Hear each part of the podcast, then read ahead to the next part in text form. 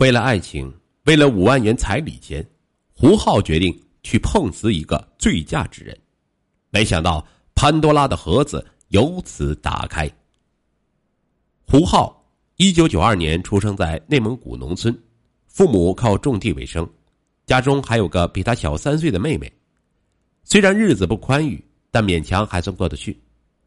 二零一零年，胡浩考上了福州一所大学的市场营销专业。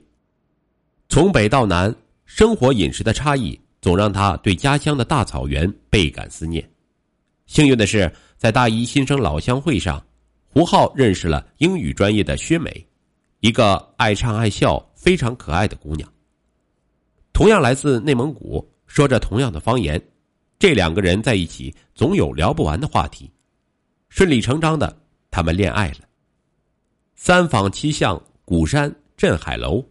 福州的各个景点都留下了他们相依相偎的身影。有一次，薛美出去做家教，结果那天强台风登陆，暴雨如注，人在路上都差点站不住。胡浩不停的拨打薛美的手机，却没有人接。胡浩担心不已，就穿上雨衣，沿着薛美回校的方向一路寻了过去。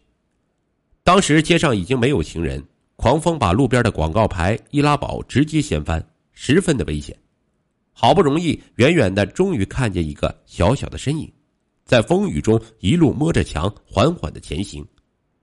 那一刻，胡浩不顾一切的逆风而上，将浑身湿透、瑟瑟发抖的他紧紧搂在怀里。他在心里默默发誓，等毕业一定要努力工作，给心爱的姑娘一份安稳的生活。就这样，两人相互温暖着，度过了欢乐的四年。二零一四年大学毕业后，考虑到家乡的发展空间不大，胡浩留在了福州工作。薛美也毫不犹豫的说要一起打拼。有了女友的支持，胡浩信心满满。没想到和很多毕业就分手的恋人一样，骨感的现实很快也将他们打回原形。薛美的家人心疼女儿，发了话说想结婚就必须得有房子，想在福州发展。就在福州买，要回老家工作就在老家买。当时福州随便一个地方的房价都超过了一万，胡浩才刚毕业，家里根本就没那么多钱在福州买房。在这种情况下，薛父逼着薛美先回了内蒙古老家。临别时，他们私下发誓，无论天南地北，他们的心永远在一起。从那以后，两个小年轻开始饱受煎熬的异地恋。薛梅走后，胡浩很快在福州一个大型商场找了一份市场助理的工作。工作的主要任务就是陪总经理出差、见客户、喝酒应酬，并成功拿到订单，拓展市场。这份工作锻炼了胡浩的社交技巧和人际交往能力。可是，再好的身体和酒量也经不起这样长年累月的喝啊！最严重的一次，他还胃出血，被送到了医院。经理看他如此的卖命，郑重许诺年底要给他升职加薪。远在内蒙古的薛美也安慰他说会一直等他。胡浩倍感安心，工作上更是竭尽所能。可是世事难料，二零一七年秋天，就在他卯足了劲儿准备大展拳脚的时候，母亲打来电话说父亲得了糖尿病，在老家住院了，可能面临截肢。原来。胡父本来就有糖尿病，但为了省钱，他减少了胰岛素的使用量，又因想多攒点钱帮儿子买房娶媳妇儿，终日不断劳作，血糖是忽高忽低，继而出现了并发症。胡浩第一时间赶回内蒙古，看到躺在病床上的父亲，又心痛又难过，自责不已。住院期间，胡父病情恶化，最后只能截去左脚，这就意味着父亲丧失了劳动力。为了更好的照顾家里，父亲出院后，胡浩决定辞去福州的工作，留在老家撑起这个家。胡浩回内蒙古后，薛美的父母眼见女儿非胡浩不可，做出了让步，说只要胡浩能去薛美家定居，薛美的表叔可以帮忙打点工作，房子他家买，条件是让胡浩当上门女婿。薛美本人就是在表叔的安排下。在一个单位当文员，并全力准备参加公务员的考试，他建议胡浩也积极备考，有表叔帮衬着，对将来有好处。胡浩家一合计，上门女婿太难听，于是他们一咬牙，决定拿出所有积蓄，又卖了一点地，最后胡家在薛美的家乡买了一套八十平方米的两居室。胡浩也在城郊的酒厂找了一份销售的工作，打算一边工作一边备考。随着婚事的临近，薛父为薛美买了一辆轿车作为他的陪嫁。可是买车后，薛父旋即又提出要五万元的彩礼。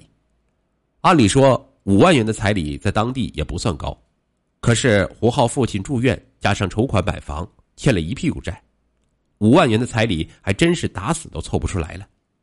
没办法，胡浩只能一边拖延着，一边拼命想办法筹钱。有一天，他和徐美提出，能不能借他的车，晚上下班后做代驾，也是条挣钱的路子。结果。这个主意当即就被薛美否定了，因为在那个小镇，人们的交通意识非常淡薄，只要司机自己觉得没喝多，开车便走，家人朋友都不会劝阻，更不会有人专门去找代驾。代驾的点子行不通，胡浩一个月也只有三千出头的工资，五万元的彩礼钱去哪里凑呢？薛父话里话外的意思已经很明白，几次下了最后通牒，他说。女人不及男人，经不起等。这婚要是还想结，就要拿出点诚意来。一天晚上，胡浩把薛美送回家后，驾着他的车往宿舍开，一路上都在琢磨挣钱的门道。谁知心烦意乱间，差点闯红灯，他紧急刹车，但是还是过了线。突然，车屁股被顶了一下，这是被追尾了。下车后，对方很不乐意，上来就指责他。你看这马路上没有车，没个人，开过去就行了。哎，真是多此一举。瞧，这下赚了吧？胡浩也不乐意了，说：“你追尾了是全责，怎么能怪我呢？”他查看后发现只是被撞凹了一点，并有轻微刮蹭。对方虽然很不情愿，但还是愿意掏出三百元作为赔偿了事。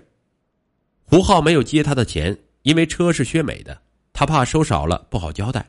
于是准备走保险，结果对方又掏出两张一百元，说报保险还得等人过来拍照，我给你钱，你找修理铺修理一下，也花不了多少。